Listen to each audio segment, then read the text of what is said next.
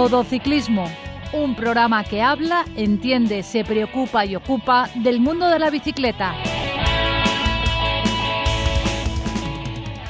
Muy buenas tardes. Esto es Todo Ciclismo, un programa que habla, entiende, se preocupa y ocupa del mundo de la bicicleta. Todo Ciclismo. Recibir un saludo de Sari Zorio que hace posible que desde el control técnico llegue hasta todos vosotros este programa. Y de José Villena que nos habla desde la 102.5 Universidad Politécnica de Valencia Radio. Damos la bienvenida en el programa de hoy a don Francisco Franz. ¿Qué tal? Hola, buenas tardes. Y a don Francisco de Casa. Muy buenas. Automovilista. La distancia mínima para adelantar a un ciclista es de metro y medio y hay que invadir total o parcialmente el carril contiguo. Ciclista, recuerda, hay que ir siempre con los cinco sentidos encima de la bicicleta. No te olvides visitar nuestra web todociclismoradio.com. Comenzamos hoy el primer programa de la nueva temporada. Nueva temporada para muchos y, y, nos cambia la vida, creo que a todos, en muchos hábitos diarios que tenemos, costumbres, incluso a la hora de hacer el programa. ¿No es así, ¿qué, don Francisco? ¿qué, ¿Qué nos vas a decir, Pepe? Yo ya estoy planteando para el próximo día traerme los prismáticos para iros viendo a cada uno de vosotros, porque... No, para ubicar a, a nuestros oyentes, cada uno estamos en un extremo del, del estudio, los micrófonos ahí enfundados con su papel, eh, el, el film este. Por no llamarle de otra forma. Exacto. Y aquí no le podemos tocar nada, pero en fin, eh, y con mascarilla, porque os estamos hablando con la mascarilla puesta, que también tiene su mérito aguantar este, este, esta forma de, de hacer radio. Pero bueno, esta es la nueva normalidad en la que nos dicen que tenemos que eh, hacer las cosas y, lógicamente, ante todo, la seguridad para a la hora de hacer radio y en, en nuestra vida diaria. Hay que seguir las normas que nos dicen, que nos aconsejan, las tenemos que hacer sí o sí, por el bien nuestro y de los demás. Si nosotros no cogemos el COVID, impediremos que los demás lo cojan. Por- por- entonces, por eso decimos que sí o sí, la norma tiene que ser para todos. Y este programa que empezó trabajando por la seguridad vial del ciclista y sigue trabajando por la seguridad vial del ciclista es un principio básico. No cojamos el COVID, pongamos todo aquello que está en nuestra mano para evitar coger el COVID y nuestra salud va a repercutir en los demás. Bueno, eh, esto yo creo que es una entrada del programa casi que obligada y a partir de, de aquí, don Francisco Fran, eh, muchos pedales este verano. Bueno, pues sí, afortunadamente, eh, por las normas de seguridad no nos han dejado casi ni salir por ahí a los hoteles y viajar en aviones es bastante complejo. He aprovechado para hacer bicicleta y playa aquí de forma local, con lo cual, bueno, pues estoy muy contento. ¿Pero bicicleta en la playa? No, bicicleta y playa. Eh, lo he alternado bastante, pues sabéis que la playa es una fuente inagotable de vitamina D, que es eh, el antídoto más grande que hay para el COVID. O sea, hay que estar inmunizado con vitamina D que la da el sol. Eso es lo más importante. Entonces, yo recomiendo a la gente de todas las edades que salgan a pasear al sol, que les dé por lo menos 20 minutos, media hora un sol diario este invierno, con lo cual estarán mejor preparados para esta pandemia.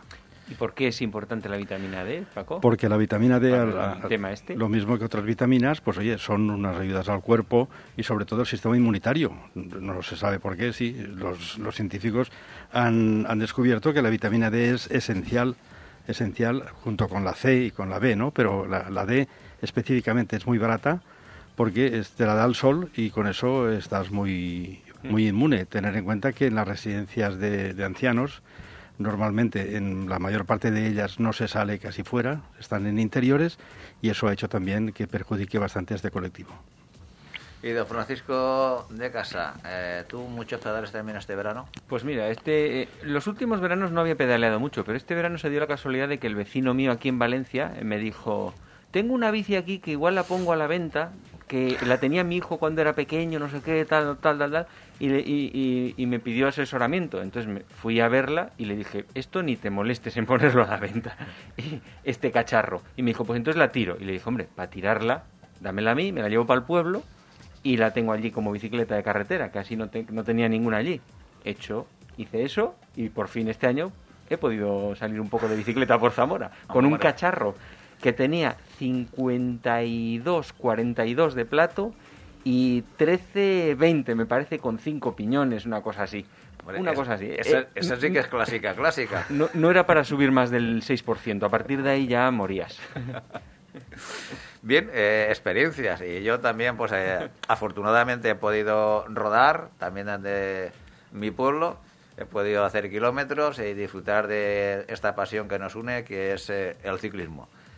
Y después de esto, comencemos el programa con las noticias que nos trae de ciclismo en nuestra comunidad valenciana de la mano de nuestro colaborador Jaime Pérez.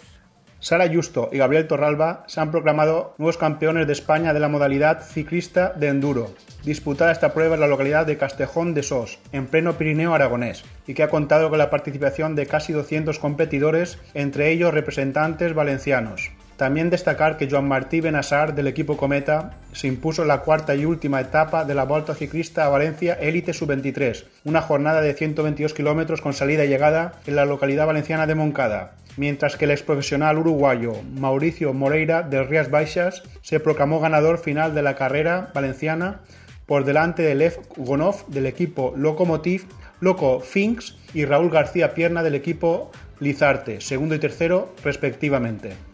Ciclista, usa siempre el casco que debe estar homologado y asegúrate de su correcta colocación. Bueno, estamos en pleno Tour de Francia. Eh, se va a empezar la última semana del Tour. Entraremos en profundidad a analizar todo lo que hasta ahora nos está brindando y nos está ofreciendo la presente edición 2020 pero hay otras competiciones también internacionales eh, en el mundo del ciclismo. Don Francisco de Casa, cuéntanos las más relevantes. Pues sí, tenemos un par de noticias internacionales. Que por un lado, la Tirreno Adriático, que el, último día ganó eh, Van der Poel. Y de líder se encuentra Sin Yates y con Rafa Mazca de segundo. Tercero, Geraint Thomas, que a lo mejor luego cuando hablemos del Tour veremos, pero a lo mejor ha habido arrepentimiento de que no esté allí. Eh, y en el Giro de Italia femenino eh, ha sido la, neerlandesa Marianne Vos la que ganó el domingo en la etapa eh, con final en alto y liderado sigue por Van Bleuten, me parece que... No sé de qué país es esta mujer. ¿Tú lo sabes, Pepe? No, no sé si son holandesa, no lo sé. Sí. Y Mavi García, que es la primera española, está séptima a 4 minutos y 8 segundos, que no está nada mal, ¿eh? nada mal, nada mal, porque el Giro también, claro, lógicamente, eh, para el, mundo del ciclismo femenino, el Giro, es una de las citas más relevantes eh, de la presente edición y tal como está las carreras en el 2020, pues esta que se está desarrollando, igual que cuando empecemos a hablar de Tour, supongo que han ido todas todas las mejorcitas a nivel mundial a disputarlo, con lo cual, eh, bueno, será una edición también extraordinaria la del presente Giro. Hmm. Vamos a ver también cómo evoluciona en las próximas fechas. Hasta aquí eh, tenemos eh, las noticias que nos ha presentado don Francisco de Casa y nuestro colaborador Jaime Pérez. Bueno, decíamos que el tour está ahí encima, pero vamos a entrar lógicamente a comentarlo después de una entrevista que tenemos para todos vosotros. Automovilista, modera tu velocidad al adelantar a un ciclista. Ciclista, es conveniente que salgas siempre que puedas en grupo. Síguenos en Twitter, arroba todociclismo UPV.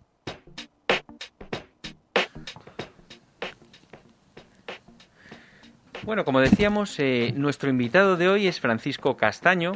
Él ha escrito un libro que se llama La mejor educación, su medalla, Educar con el deporte, y el objetivo es que esos pequeñajos se acostumbren a hacer deporte. ¿Es así, Francisco? Hola, buenas tardes. Pues sí, que es así. Que, bueno, que se acostumbren y que aprendan todas las cosas buenas que, que nos da el deporte. Yo últimamente voy viendo, no sé si en tu entorno es así, que hay muchos padres que no apuntan a sus hijos al deporte contrario a la época mía, que casi todos los padres te apuntaban. No sé si ahora esa es la tendencia. ¿Cómo lo ves tú?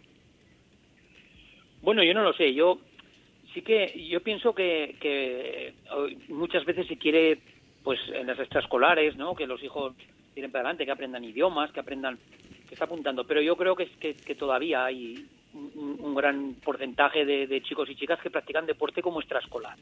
Problema es que estos deportes normalmente suelen ser mayoritariamente pues el fútbol o las chicas gimnasia rítmica, aunque con todo un están divididos por sexos, sexos, aunque cada vez, por suerte, tendemos más a igualar, pero sí que es cierto que, que, que salvo estos dos deportes o tres, ¿no? que priorizan un poco eh, los demás están un poco de la mano de Dios. Pero yo creo que sí, que, hay todavía gente que apunta a los niños a hacer deporte.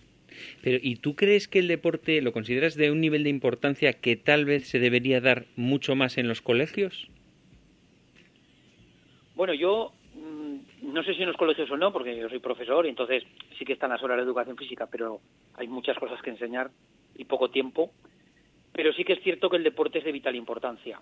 Yo, cuando escribí el libro, ¿no? La mejor medalla es su educación, un poco lo que eh, la idea ¿no? o el objetivo del libro es eh, explicar una cosa muy sencilla y todo el mundo me va a entender y es que eh, el deporte enseña lo que es la vida. O sea, en el deporte se aprende que no todo es inmediato, aprendes a esperar, aprendes que las cosas llegan con esfuerzo, aprendes que las cosas no salen como tú quieres, tardas tiempo en conseguir, en obtener resultados. Yo creo que esto es fundamental, estos aprendizajes, para, para no para luego extrapolarlos a la vida y de hecho en el libro lo que intento dar son estrategias no o herramientas o recursos para que los padres y las madres puedan utilizar todos estos aprendizajes del deporte y a la vida. Porque hoy vivimos en una vida que es todo a de ya inmediato no se les dice no les intentamos hay una frase que digo que educamos a los hijos en Walt Disney y la vida es de Walking Dead o sea le estamos vendiendo una cosa una irrealidad y el deporte yo pienso que transmite un poco lo que es la vida en realidad. Hmm. Sí, además eh, comentas en, el libro que es importante eh, fijarse, digamos, en lo que hacen los hijos para qué deporte es el que les motiva, porque obviamente vas a dedicar más horas a un deporte que te motive que a uno que no, para apuntarlos a ese deporte, ¿no? Bueno, claro, yo pienso que primero lo bueno es que, hagan deporte. Cuando son pequeños, ellos eh, les gusta y además las actividades extraescolares de pequeños son multideportes, ¿no? Para que aprendan, que cojan. Pero sí que es fundamental, yo siempre digo que las actividades extraescolares sean de, de, en la línea que de lo que sea, ¿no? Me da igual que sean de idiomas, que de letras, que de música, que de deporte, que aparte de que aprenden que tenemos que priorizar los gustos de los niños, ¿no? Entonces, el deporte sí que es importante que escojan ellos el que les gusta. Si yo llevo a mi hijo, yo mi hijo hace ciclismo, porque a mí me gusta el ciclismo, eh, él me vio a mí y se apuntó, pero no lo llevo porque lo lleve yo. Él es el que quiere ir. Ahora tiene 16 años y él está, le encanta hacer el deporte este, pero porque le gusta a él. En el momento en que yo tengo que presionar a mi hijo o levantarle o no quiera ir, algo no funciona. Entonces es cierto que los padres hemos de llevar a los hijos a hacer el deporte que les guste a ellos. Hmm. Y, el tema de presionarlos, eh, como dices tú, pues los padres presionando en los partidos de fútbol, que, que vayan, que entrenen, que hagan todo eso, eso no debe ser muy óptimo, ¿no? Bueno, yo, la presión de los padres, hay una frase que dice que el que quiera un campeón en casa que entrene él y que deje al hijo en paz. Y, y me gusta mucho porque eh, es una frase que circula por las redes sociales, porque un poco, la verdad es que muchas veces los padres llevamos a nuestros hijos y queremos que sean campeones, ¿no? Queremos eh, que jueguen, que son los mejores, que metan muchos goles, que corran más que el otro, y, se ejerce una presión sobre los niños que lo único que se consigue es que al final abandonen el deporte. Y el deporte ha de ser como diversión, el deporte les tiene que gustar.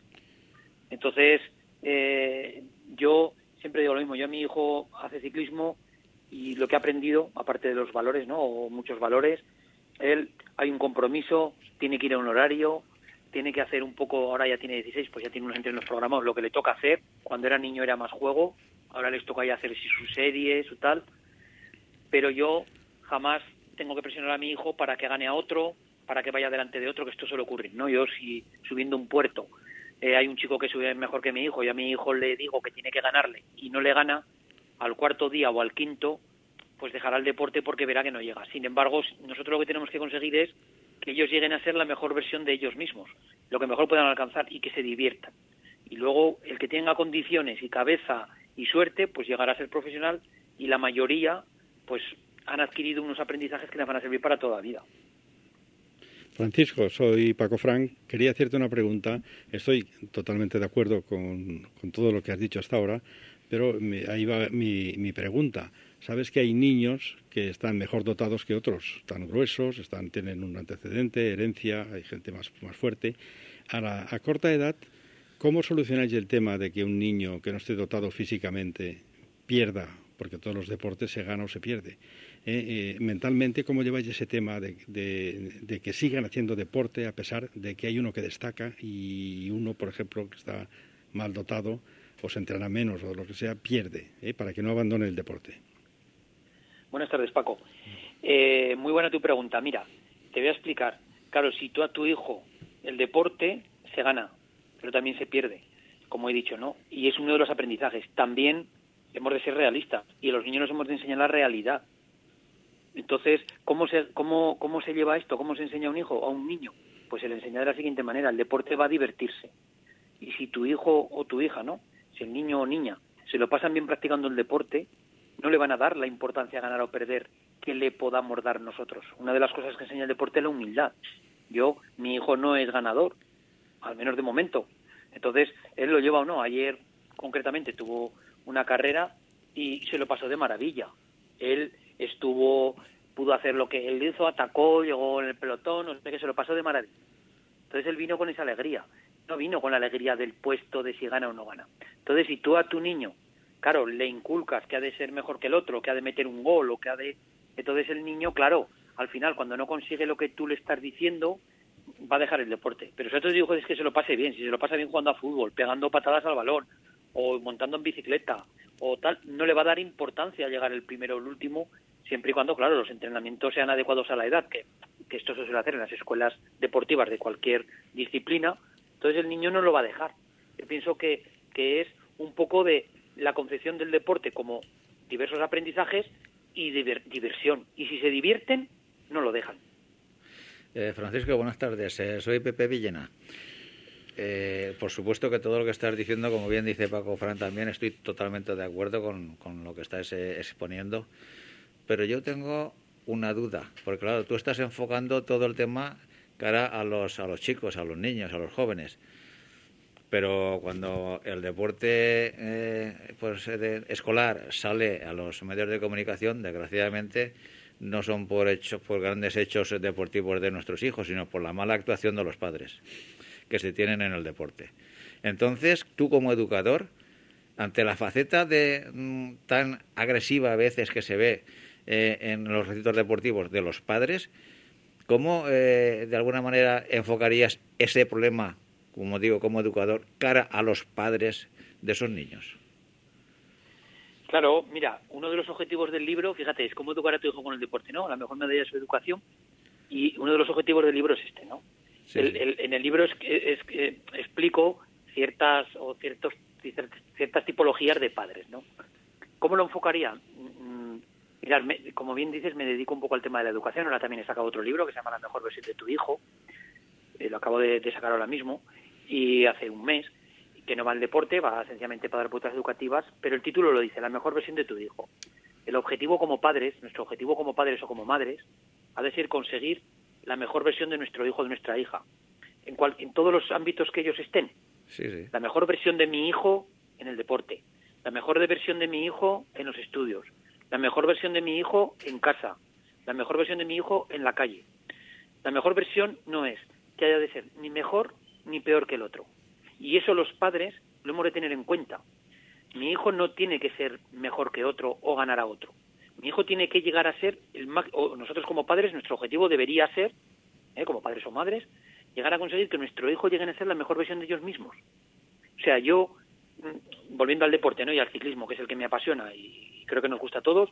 Yo si mi hijo sube un puerto en 22 minutos, yo no le puedo decir que tiene que llegar a, alcanzar, como he dicho antes, un niño que lo suba en 16.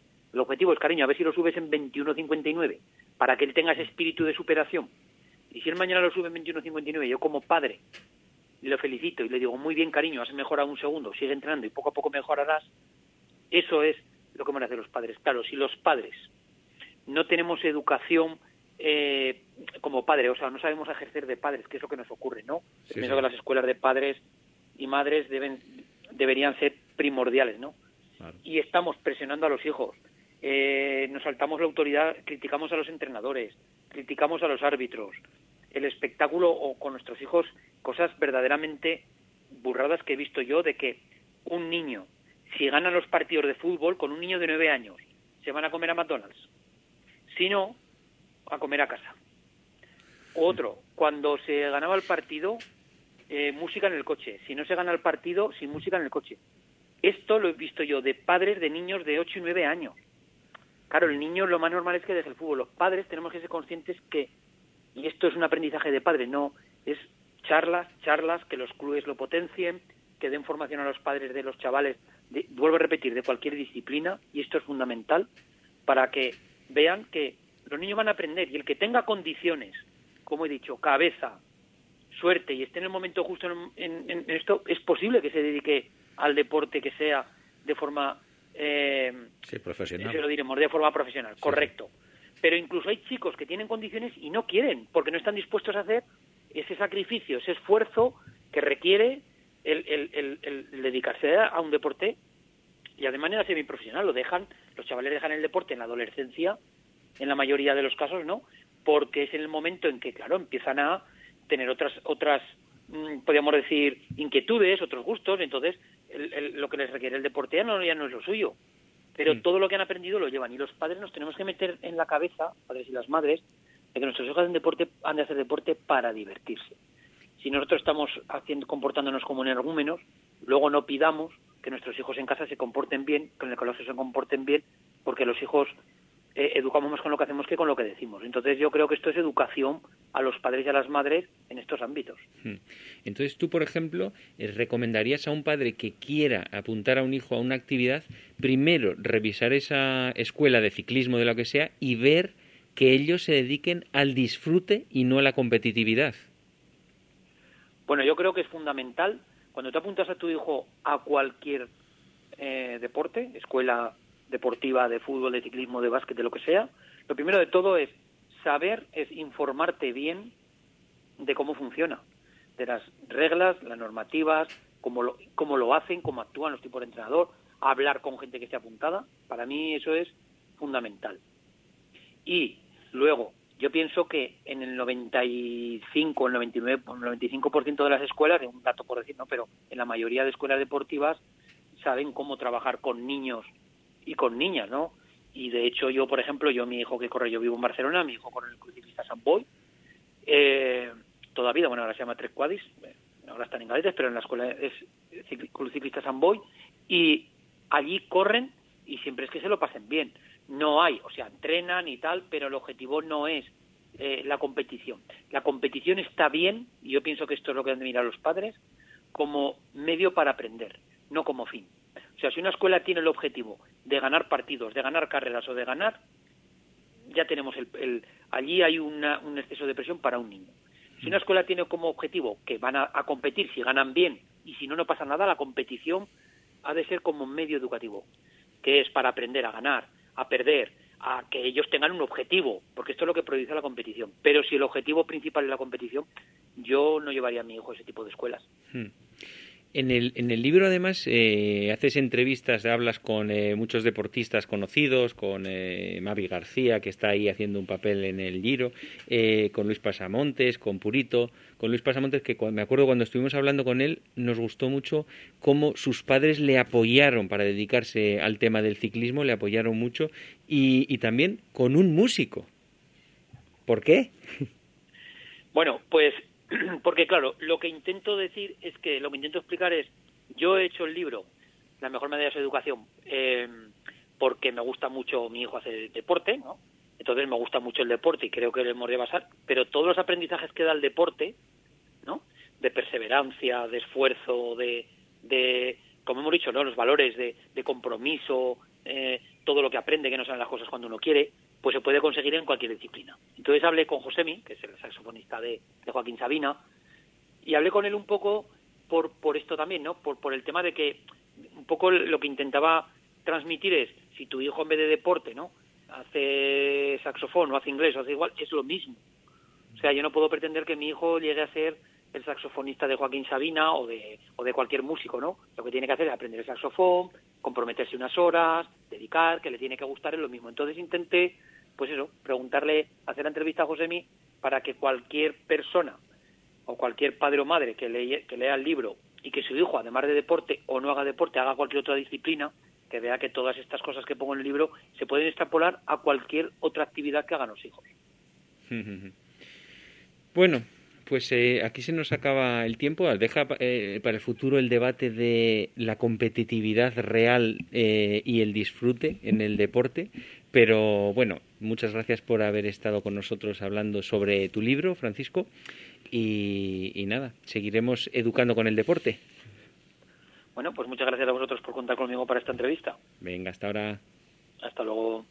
Automovilista. Modera tu velocidad al adelantar a un ciclista. Ciclista. Es conveniente que salgas siempre que puedas en grupo. Síguenos en Twitter, arroba todociclismo UPV. Bueno, don Francisco Fran, don Francisco de Casa, entremos en harina. Ahí, ahí, ya tenemos ganas, Pepe. Estamos, estamos en la mejor época del ciclismo a nivel mundial, que es cuando se disputa el Tour. Pero antes de hablar de los presentes, a mí me gustaría hablar de los ausentes, es decir, de los que no están.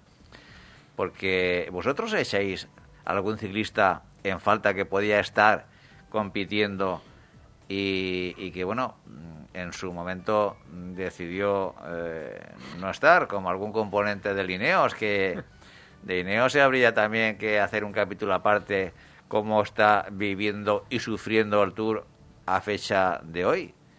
Vamos a ver. Para ti, Paco Frat, ¿tú echarías eh, en falta algún corredor del Ineos? Yo, Froome o no, yo Thomas? Creo, yo creo que no, por una razón, porque la Dauphiné es la antesala del Tour y ya uno ya tiene que estar en forma para aspirar a ganar el, el Tour. Y en la Dauphiné no estuvieron bien. Entonces, eh, la dirección del equipo, con un criterio que al final ha resultado fallido, pero no por ellos dos, Thomas y Froome, que no han ido, sino porque el equipo que se ha quedado no ha dado la talla. Pero bueno, yo creo que no estaban para ir al Tour. Si hubieran ido al Tour en ese momento, no creo que hubiera mejorado mucho más el equipo Ineos, porque Froome está para intentar ganar un quinto Tour, pero está lejos. Eh, tú compáralo un poco con Valverde. Tiene mucha clase, están ahí, pero falta un poco para llegar a ganarlo. Yo no lo veo. Yo, yo, no sé si Froome, no me suena, ¿eh? pero ¿llegó a hacer alguna declaración eh, quejándose de que no le llevasen al Tour? ¿O ya él se veía a sí mismo que, bueno, no estoy yo... Bueno, a lo largo de la temporada siempre las declaraciones de, de Chris Froome pero era que su objetivo era, era, el... Pero, pero es que prácticamente hasta última hora no se ha decidido por parte de Lineos no presentarlo eh, en la salida del Tour. Entonces es que han sido eh, fechas muy próximas ya a la salida cuando han tomado esa de, determinación. Dos ganadores del Tour que están en nómina con el Ineos y no los presentan. Y yo no sé si es que ellos también pensaban que eran demasiados gallos para el mismo equipo de ocho componentes, porque hay que pensar que ya no sé si a partir del año pasado, creo recordar, cada eh, por, por, equipo se quitaba un, un, ciclista. En vez de nueve, que era antiguamente era, cada, cada equipo eh, lo conforman ocho ciclistas. Y tener de los ocho, tres que pueden ser eh, pelearse entre ellos para ganar el Tour. Pues esa, no sé. esa, era una de las razones, que el equipo de ocho, pues tienes que tener cinco que sean trabajadores, trabajadores natos, y un, un líder destacado y uno de reserva, por si acaso se cae o pincha, ¿no? Entonces, eh, ni, ni Froome ni, ni Thomas tenían el papel de gregarios para poder ayudar y se comían el papel de los que realmente tienen que trabajar bastante. Yo creo que el criterio ha sido bueno, pero ha fallado. ¿Ha fallado por qué? Pues porque, oye, el equipo ya llegó a la Dauphiné mal. La Dauphiné no hizo nada. Y, bueno, y, Froome firmó para el equipo para el año que viene otro equipo y eso yo creo que eso desencadena todas las decisiones porque eh, si tú ya cuentas con que el año que viene ya no tienes a Froome pues bueno la, las ganas de meterlo como líder de tu equipo no, no, tiene sentido porque es efímero solamente sí. para el Tour no lo creo. Sí, pero esas declaraciones que hizo muy a principio de temporada Chris Froome diciendo que no iba a seguir ya con el Ineos a la temporada eh, para el 2021, yo creo que fue muy, muy, muy anticipado. Eh, aunque hubiese ese acuerdo, yo creo que debería de llevarlo un poquito más. Bueno, pero es acorde también con su personalidad. Él parece un tío directo, sencillo y que no anda con tonterías. Bueno, Y- eh, y- y de- pero, pero a lo mejor le ha costado el quinto tour. Que, vamos a ver qué tal. Mm, Yo que- creo que, que- él- ten que- en cuenta que él no se ha quejado apenas del tema, él no se veía en forma y en la Tirreno Adriático está a una hora de diferencia del primero. Sí, O sí. sea que si estuviera en muy buena forma para haber disputado el Tour no estaría una hora. Entonces Sí. yo creo Y- que él mismo no se ve y, así. y bueno, ¿y Tomás qué pasa? ¿Que lo han eh, reservado para el Giro? Tomás está a 40 segundos en la Tirreno, está ahí un poco disputando, pero bueno. Tomás se ha quedado fuera porque Froome también está fuera. Porque si hubieran dejado solamente a Froome, hubiera sido, no sé, un, un- un- un gesto demasiado fuerte para él. Entonces se quedan los dos, que son dos ganadores, y han dejado al ganador del último tour, que es Bernal. Todo lo que ha pasado ahí es que Bernal, pues por lo que sea, no ha llegado bien. No ha llegado Sí. bien a la Dauphiné ni ha llegado bien al Tour y se está pagando ahora. Pero es la apuesta clara de futuro sí. por un equipo, Pues, por el tío joven que despunta, es que es la apuesta a hacer. Y cambiando de, de tercio, yo también, a quien he hecho en falta, lo digo porque como nunca se sabe, esperemos que el Giro y la Vuelta se puedan disputar sin mayor problema, porque muchos que estaban eh, prevista su presencia para el Giro, bueno, pues han decidido participar en el Tour porque el Tour se iba a celebrar y el Giro esperemos que El también. Giro ya se verá, sí. Exacto, el día, sí. Por eso digo que a mí uno de, de los que también he hecho en falta es Aníbali. También es cierto que, bueno, ya tiene sus años también. Aníbal ya está de vuelta, ¿no? No, bien, pero es uno de los que, bueno, el- el- la temporada pasada no hizo mal papel. Y Estuvo ahí también y estuvo funcionando. Quiero decir que, que Nibali es otro de los que, ¿por qué no pueden haber estado en la en el, pelotón de salida y, y con, y con garantías? Porque tú date cuenta, ahora entraremos a fondo, eh, muchos primeros espadas, cómo están a, a fecha de hoy en la clasificación general. Pero tú ten en cuenta que Aníbali, si lo estás metiendo como una gran ausencia, un tío con 35 años que ya está cuesta abajo en los últimos años, eso no puede ser la gran ausencia, habiendo No. las leyendas que hay ya de jóvenes ahora, ¿eh? Sí, sí, pero esto es otra cosa que, bueno, estamos Tú- ahora... es- sí, es- mirando las ausencias y exclusiones. sí, sí, yo- a mí, por ejemplo, el que me- parece un digno papel que está haciendo dentro de sus posibilidades es Alejandro Valverde. Alejandro Valverde son con 40 años, eh, bueno, pues eh, está ahí casi, casi, casi con los, con los mejores, que creo recordar ahora que está en la Eh, posición 15, deci- decimo- 15. decimosegunda. O- A 6 Sí, minutos seis. 52 eh, a 6 minutos 52 segundos, es decir, que, que no lo está haciendo nada mal y, y yo pienso que hay momentos que, te, que está trabajando para, para otros, como puede ser para Enric Mas, que debe ser el cabeza de el cabeza de filar de- del Movistar.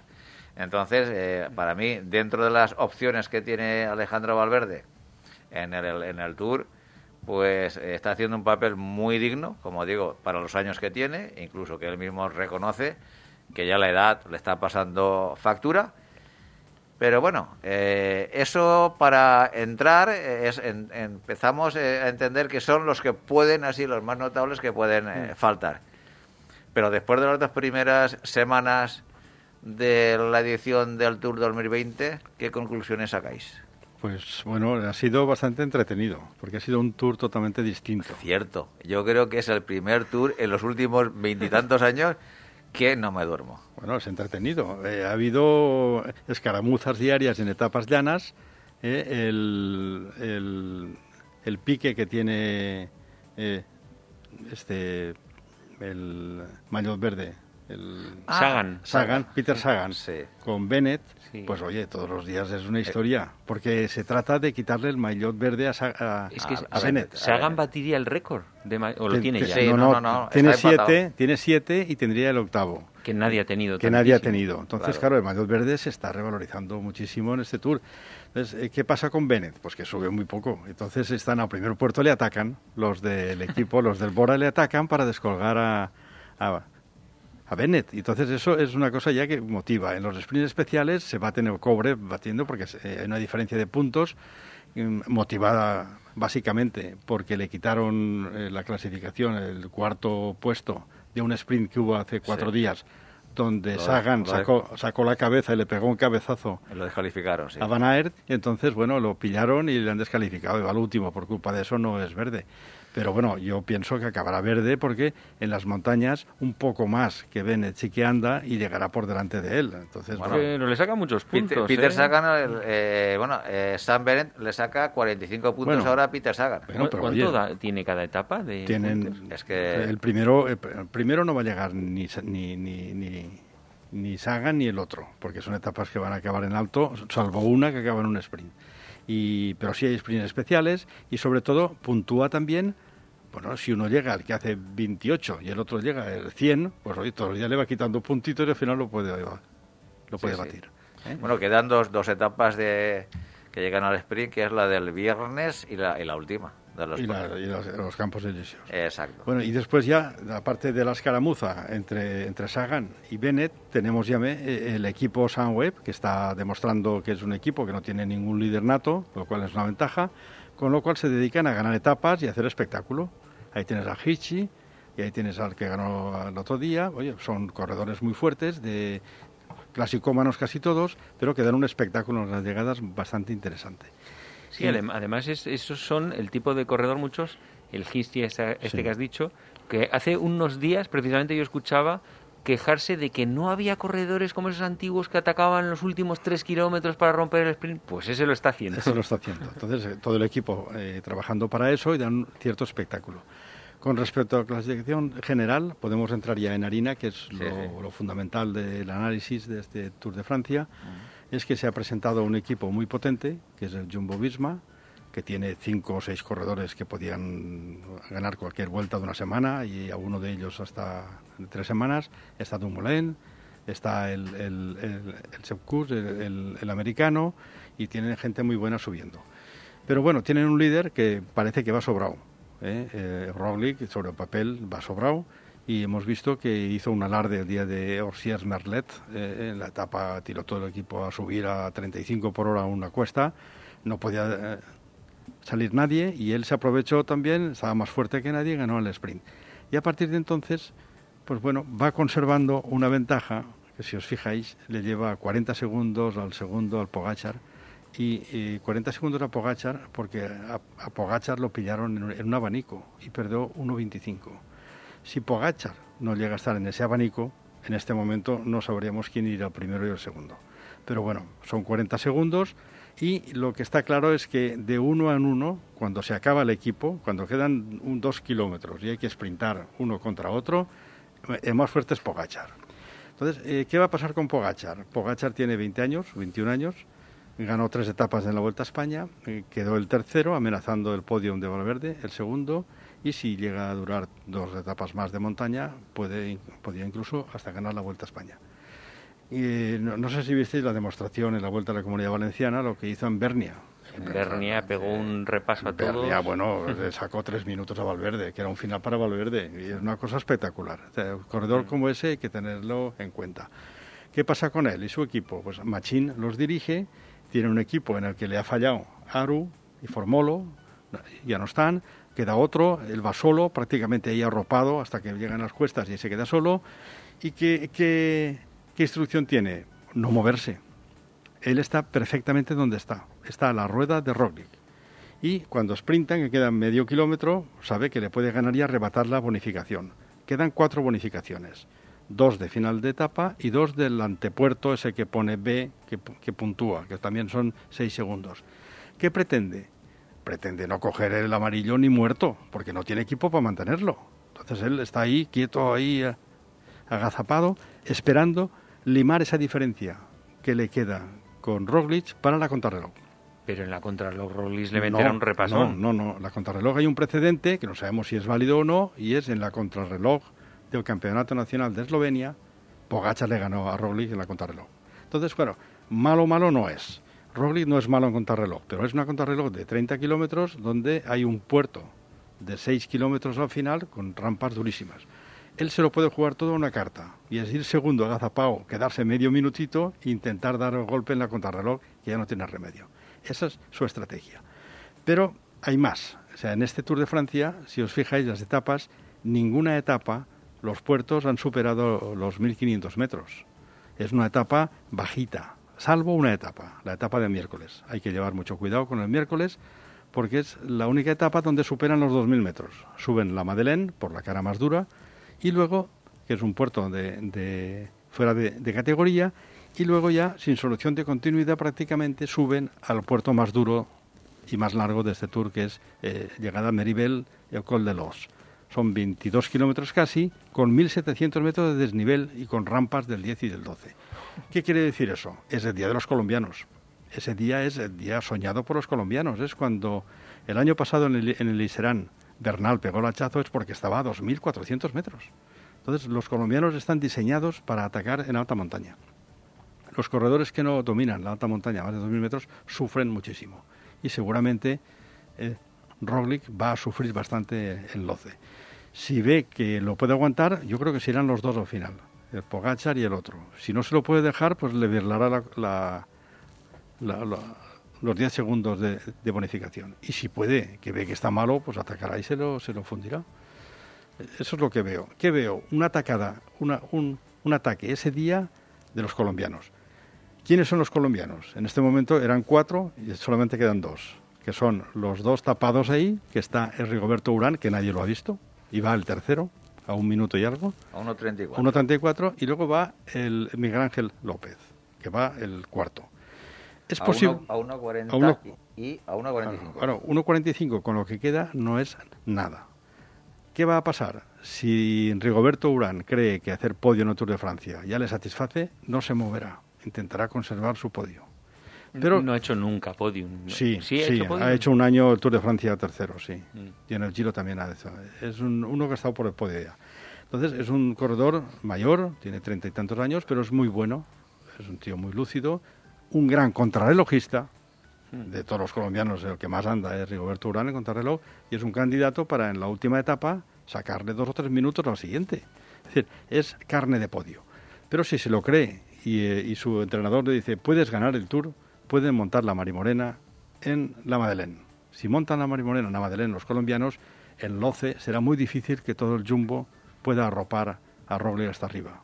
Y yo creo que de, tapado, Mirón estará Pogachar a la rueda del otro porque sabe que le puede virlar tres o cuatro veces ¿eh? los segundos de bonificación y presentarse en la planche de Belfield el sábado a intentar dar el golpe definitivo. Igual me equivoco, yo creo que Roglic, mm, si pierde, perderá con honor y se la jugará mucho. No creo que le pase como a Simon Yates en el Giro, que el penúltimo día perdió una hora, subiendo, subiendo la... Eh, bueno, pero de todas formas tampoco hace falta que pierdan una hora. Las distancias están tan pequeñas entre los diez primeros que con los cuatro etapones que hay, martes, jueves, viernes, sábado y el sábado la contrarreloj, yo todavía lo veo abierto a cualquiera. ¿eh? tiene, tiene un puerto tapado el Tour, es en la etapa del viernes. Tiene un puerto bonificado antes de meta, que es el, el Col de Glier, ¿eh? el Col de Glier, que es un, un, un HC, es un puerto fuera de categoría de solo 6 kilómetros. Imaginaros cómo será un puerto en Francia. ¿Y, no, ¿Y no, está marcado como puerto en la etapa o sí? Sí, sí, está marcado como puerto, pero no es final de etapa. Y está bonificado además con B, o sea que tiene otros seis segundos de bonificación.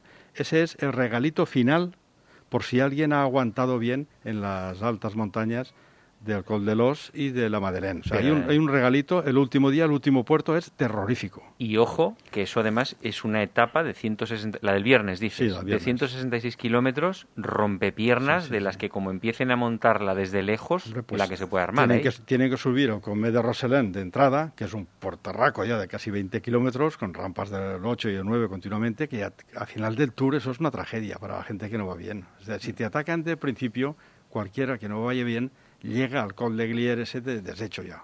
¿eh? Entonces, por eso, ¿puede ganar Roglic? Sí, pero vamos a estar expectantes porque va a sufrir un ataque de colombianos si no se conforman con el podio y luego va a tener a Pogachar a Gazapao que le pegará el, hachazo final el día de la contrarreloj. Sí, pero Roglic parece un, el Indurain esloveno, ¿eh? Se le ve muy serio, muy metódico. No parece que sea un tío que vaya a fallar. Bueno, yo creo que está fuerte y de, momento es el número uno, mejor equipo, está haciéndolo bien, pero ayer los expertos que estaban mirando la cara suya, la cara, le miraron la cara cuando Pogachar le sacó tres o cuatro metros en el sprint. Esa cara es una cara que eh, se psicoanaliza por un experto y te dice, este tío está sufriendo, este tío está a las últimas ya. Como le aprieten un poco más, aquí se acaba ya la historia. Bueno, eso la, la verdad es que ya falta pocas fechas para descubrirlo. Pero bueno, mm, también creo que es bueno recordar que Primo Roglic eh, ganó la última edición de la Vuelta a España, con lo cual significa que la tercera Que semana no la soporta mal. No, bueno, tú te acuerdas, la última semana era aguantar, aguantar, aguantar con Sí. un Pogachar que te venía comiendo el terreno ya. Sí, Así sí. que- Es que va- va- se va a repetir la historia aquí en la presente edición del Tour. Porque eh, Pogacar, como tú dices, vamos a ver si él ve que, que Roglic tiene un pequeño momento de debilidad, seguro que lo aprovecha. sí, sí, seguro. Eso, eso, es, eso es así, porque eh, tal como está la clasificación general, cinco segundos es, es un mundo. Como bien dices, Pa- eh, Paco, la realidad es que eh, entre el décimo y el primero la diferencia son cinco minutos 12 segundos. Eh, que el décimo Y el décimo es, Dumoulin, que es en la Dumoulin. crono igual le arrea dos minutos y medio a otro. Sí, con, con lo cual lo que te quiero decir que, que aquí, eh, entre los 10 primeros, bueno, a mí me gustaría recordarlos. Está Pogachar a 40 segundos, Rigoberto Urán a 1.34, eh, Miguel Ángel López 1.45, Adam Yates a 2.03, Richie Port, que es para mí la gran sorpresa este año, de hasta ahora, con 2.13, Mikel Landa, el primer español, con 2.16, Enrique Mas a 3.15, Nairo Quintana, nuestro amigo Nairo Quintana, a 5.08 y Tom Dumoulin a 5.12. Es decir, eh, es que ahí realmente, porque es que el siguiente ya está casi a 7 minutos, 6.45. Ahí tiene que estar eh, en- entre estos días, lógicamente, la pomada. Eh, pero Roglic, yo sí que eh, veo aquí todavía para mí eh, van a faltar alguno de estos tiene que reventar, tiene que explosionar en la, en la alta montaña. ¿Quién será? Eh, bueno, a Rigoberto Urán yo siempre lo he visto que ha tenido un día malo en, toda, en todas la- las, las grandes citas. Y Rigoberto Urán hasta ahora, no como bien dices, no ha dado la cara, ha ido escondido, pero bueno, ha estado ahí, ha estado con, eh, con los mejores. Yo no sé si este es uno de los candidatos a que explote el tema. Eh, Adam Yates alguna vez ha dado la cara también, quiere estar y tirar, quiere tirar, pero bueno, se le ve que anda justito respecto a los mejores, anda, anda muy, muy justito. Richie Port es un poquito también, que también está ahí, ahí, ahí, ahí, y que es lo que te digo, no sé este año, Son de estar ahí. Estás nombrando a todos los que son un poco de estar ahí. Pero, y Sí. Mikel Landa también de estar ahí. Son de estar ahí. Pero, ojo con Egan Bernal. Que parece que está a ocho minutos, una cosa así. Acordaros de la que armó Contador cuando parecía que no iba a ningún sitio en la Vuelta a España, o de la que armó Froome en Italia cuando también parecía que no podía con, Bueno, con sí. el líder. Y Egan Bernal tiene la ventaja de que tiene 10 años menos y mucha más energía y garra. ¿eh? Eh, está ahora deci- que, decimo- de- está decimotercero a, a ver, eh, a 8.25. 8 8.25 son muchos minutos para ganar el Tour. Pero, pero, sí que puede hacer una gesta el día de los colombianos, el día de los 2000 Sí. ¿eh? Ten en sí. cuenta que la, la etapa acaba en el Col del Oce, que acaba a 2.300 metros. Es la única montaña que acaba alto. En, en alto, a una altura superior a los 2.000. Es la cima en Rieder Grange, es el, el- el techo del Tour. Claro, y ahí- Ese día es el día de los colombianos. Ese día puede que Bernal ese día diga voy a ganar la etapa y le dejen ir porque lleva 8 minutos y saque 3 y no pasa nada. Pero claro, si los colombianos se ponen de acuerdo, ¿eh? los dos colombianos que quedan, en atacar de lejos, Pero piensa... al Jumbo le van a hacer daño. ¿eh? Pero sí, pero eh, yo te voy a decir, es que el Jumbo tiene muy buen muy buen equipo. Ayer, eh, ayer domingo, faltando dos kilómetros para la, la meta, habían tres todavía del Jumbo tirando y, y las grandes figuras, algunas de las grandes figuras, Nairo Quintana, Enrique Bernal y tal, eh, ya habían explotado. Sí, este- se sacrificaron, pero eh, en, en la Gran Colombiera el puerto culminó a 1.500 metros. Estamos Sí, sí. hablando que el otro son 800 metros más arriba, el del miércoles que viene. Entonces, los cinco que lleva Roglic en su equipo, no hay ningún americano, no hay ninguno colombiano, son todos de aquí. Entonces, pueden acusar el día de la alta montaña, la altísima montaña, tener un crack si se ponen de acuerdo. Yo por eso veo que el Tour está abierto. Yo creo que por una parte están los colombianos que van a reaccionar el día de la alta montaña, miércoles, y luego veo Pogachar agazapao, como es listo, y Machín, su, entrenador, mucho más listo todavía, le dirá que ni se mueva, que solamente se mueva cuando vean el careto de que el otro está fallando, sino a su rueda y ganarle 6 o 7 segundos cada día y preparar la contrarreloj, en la contrarreloj un tío de 21 años con la fortaleza que tiene este y cómo acaba las carreras, que el otro las acaba mal, el otro las acaba sufriendo, le puede arrebatar dos minutos y ganarle el Tour el último día. Sí, eh, lo bonito del Tour es la gran incertidumbre, es decir, la gran, el gran número de aspirantes al triunfo final. Eso es lo bonito que tiene el Tour y el diseño de este Tour, porque se ha, se ha dado así este año. El por qué, no sé si hubiese sido un año normal, si en el dichoso COVID que nos ha trastocado la vida a todos, el resultado final del Tour, estaríamos hablando de lo mismo o no. Hombre, hubiera, hubiera sido totalmente distinto, no por el COVID, sino por el trazado, porque no ha habido más que una contrarreloj la última. Con una contrarreloj a mitad de 40 kilómetros, el panorama sería distinto. Seguramente Roglic ya tendría altura al bolsillo.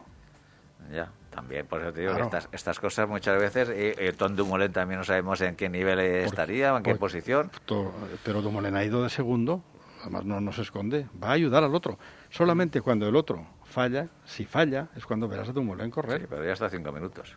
Sí, bueno, está Y- ahí. Bueno, pero bueno, y- réstale dos y medio de la Y crono. lo, que no hemos, y lo que no hemos hablado es de nuestro, bueno... De eh, Mikel Landa, ¿no? claro, de nuestro Mikel Landa, que está, está ahí... Mejor que nunca, la- eso es la verdad. ¿eh? Está mejor que nunca, porque lógicamente es que le, le- le pasa como a, como a Pogachar, que si no hubieran perdido el, el 1.25 en los abanicos, el, día, el día de los abanicos, bueno, estaría eh, ya en... a- medio minuto. est- estaría en podium. O estaría peor todavía porque Roglic habría atacado más. Es No, que no, eso no. vete a saber. Bueno, bien, eh, el tema es, está como está, porque lo- también es cierto que cuando eh, en los últimos metros eh, tanto Roglic como Pogachar atacan y se van, Mikel Landa pues le cuesta. Es que esos dos andan muchísimo, ¿eh? le cuesta. Roglic y Pogachar, a final de etapa, sprintar con una pendiente del 10%, pues oye, son, son los dos campeones del Tour, son los que van a ganar el Tour. Nadie les tosía en el final de etapa, Claro. fíjate. ¿eh?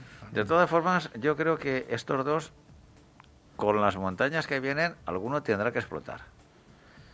De los Tú dos, dices. Sí, confías que va a Roglic, y Pogachar. Oye, pues a lo mejor es- revienta Pogachar, yo qué sé, es que es una, es una incógnita, pero como es tan joven y es, y es tan, eh, es tan valiente, sí, sí. pues oye, a lo mejor el descaro ese le hace un día cometer un error y, y perder un cuarto de hora. Pogachar Eso- tiene, tiene, pero lo, eh, tiene 21, 21 21 años. años, sí.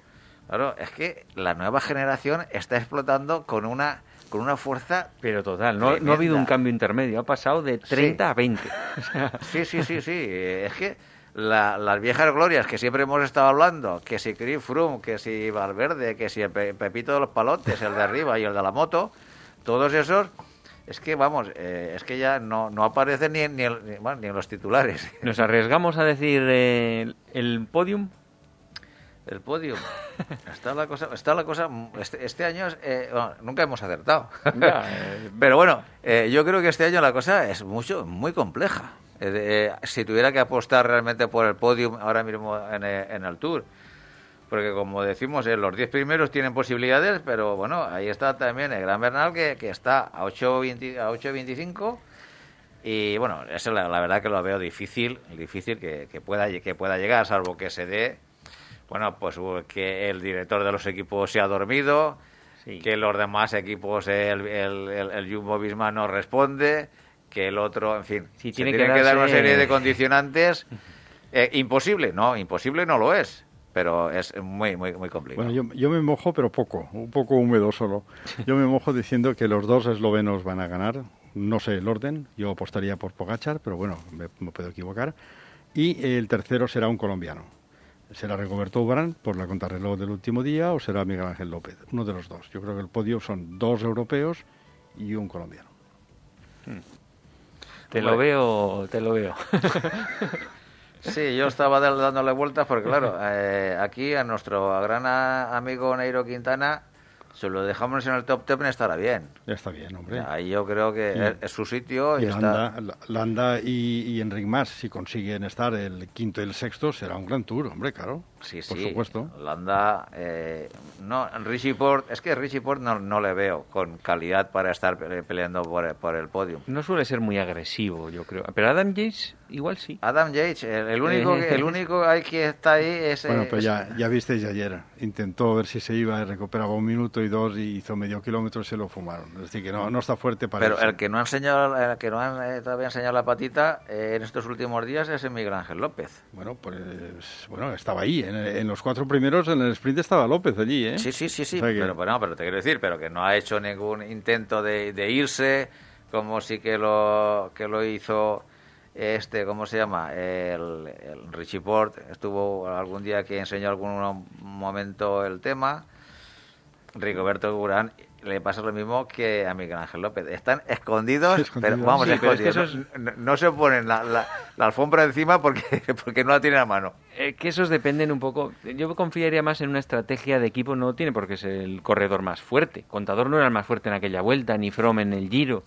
Pero con una estrategia de equipo de lejos, de no sé qué, de montarla y un equipo por otro no tiran. eh, Esa sí que puede pasar. Pero Bueno, y, y constatar también que el, que el ciclismo francés ha fracasado otra vez.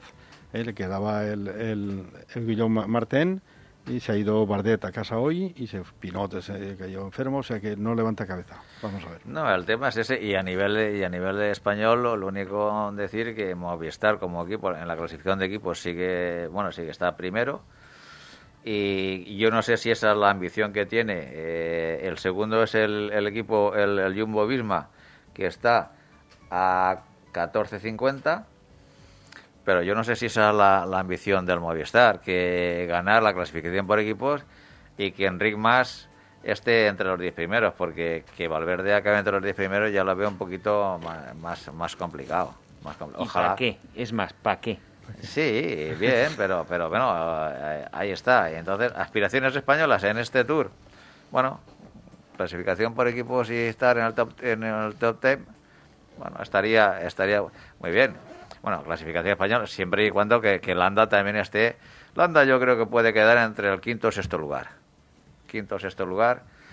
Y claro, como tú dices, Roglic, eh, Pogachar, y es que el, ter- el, el tercer eh, el, bueno el tercero en, en disputar el, el, el podium es, es que es claro Para mí, Landa tiene que atacar y quitarse ese lastre mental que tiene, porque esto tendría que ser su salto de, que, cual- que sí calidad. que sí bueno. que sí que estoy totalmente de acuerdo contigo Pero Y- no va a y- pasar, y, ¿no? yo quiero ser astronauta pero no va pero no va a llegar a ser yo no voy a llegar a ser astronauta porque además tengo vértigo o sea que estas cosas Bueno, pues eh, esto es la- lo que eh, hasta ahora da de sí el tour.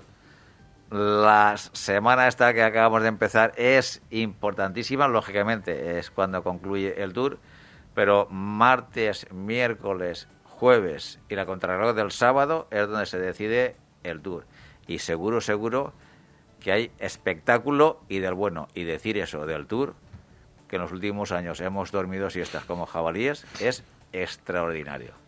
Viva el Tour 2020 y que repitan y aprendan la ASO como organización del Tour, que este año sí que sí merece la pena el Tour.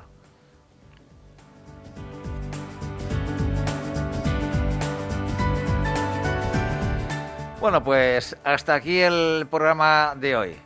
Don Francisco Frank, ¿qué tal? Pues muy bien, hasta que queráis. Primer programa hecho, primer programa eh, conseguido y esperemos y deseemos que vengan muchos más y que el COVID nos dejen tranquilos, claro que sí. Don Francisco de Casa, nos vemos, nos escuchamos la próxima semana Hasta la semana que viene, Pepe. y a, que, y a todos vosotros os esperamos el próximo lunes a partir de las seis y media de la tarde y los jueves a partir de las doce del mediodía. Ser eh, felices. No te olvides visitar nuestra web todociclismoradio.com. Acuérdate de ponernos una reseña en iTunes.